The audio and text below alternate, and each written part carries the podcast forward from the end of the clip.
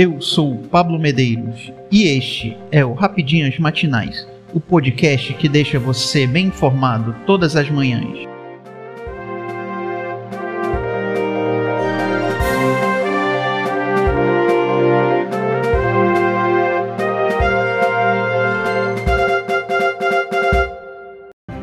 Hoje, 29 de abril de 2022, vamos às principais notícias de ontem. Edital do Enem 2022 é publicado. Versão impressa será aplicada em 13 e 20 de novembro. A taxa de inscrição é de 85 reais para quem não conseguiu isenção. As provas do Exame Nacional do Ensino Médio Enem 2022, na versão impressa, vão ocorrer em 13 e 20 de novembro. A informação foi publicada nesta sexta-feira no Diário Oficial da União. As datas e demais informações sobre a versão digital não foram divulgadas.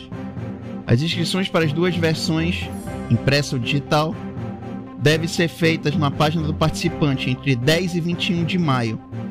Para quem não conseguiu a isenção, a taxa será de 85 reais e tem que ser paga até 27 de maio. Arthur Lira avisa ministros do Supremo que Daniel Silveira não ficará na CCJ. Deputado bolsonarista foi indicado como membro titular deste colegiado, considerado o mais importante nesta quarta-feira. O presidente da Câmara dos Deputados, Arthur Lira, procurou ministros do STF, Supremo Tribunal Federal, nesta quarta-feira para informá-los que o deputado Daniel Silveira não permanecerá na composição da Comissão de Constituição e Justiça da Câmara. O contato de Lira com os magistrados ocorreu horas depois de a indicação de Silveira ter se tornado pública. Bolsonaro eleva tributo sobre bancos para custear renegociação de dívidas do Simples Nacional. Decreto presidencial também corta benefício tributário a fabricantes de refrigerantes da Zona Franca de Manaus.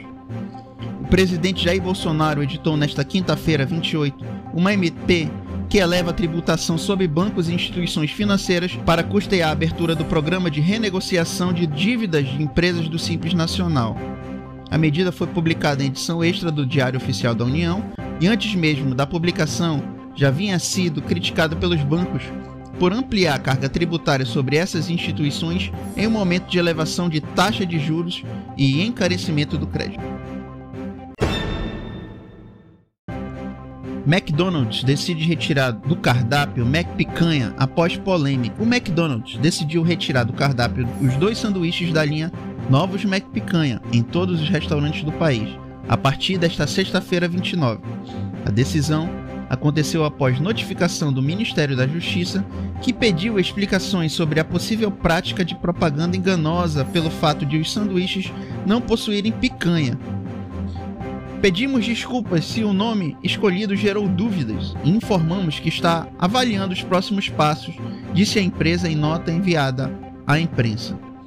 O Ministério da Justiça havia informado mais cedo que a empresa precisa, no prazo de 10 dias, apresentar explicações dos produtos à Secretaria Nacional do Consumidor, Senacom, e que, caso seja comprovada a falta de transparência com o consumidor, existe a possibilidade de apreensão, suspensão e proibição do produto, multa ou até mesmo a cassação da licença do estabelecimento. Eu sou Pablo Medeiros e este foi o Rapidinhas Matinais, o podcast que deixa você informado. Até mais.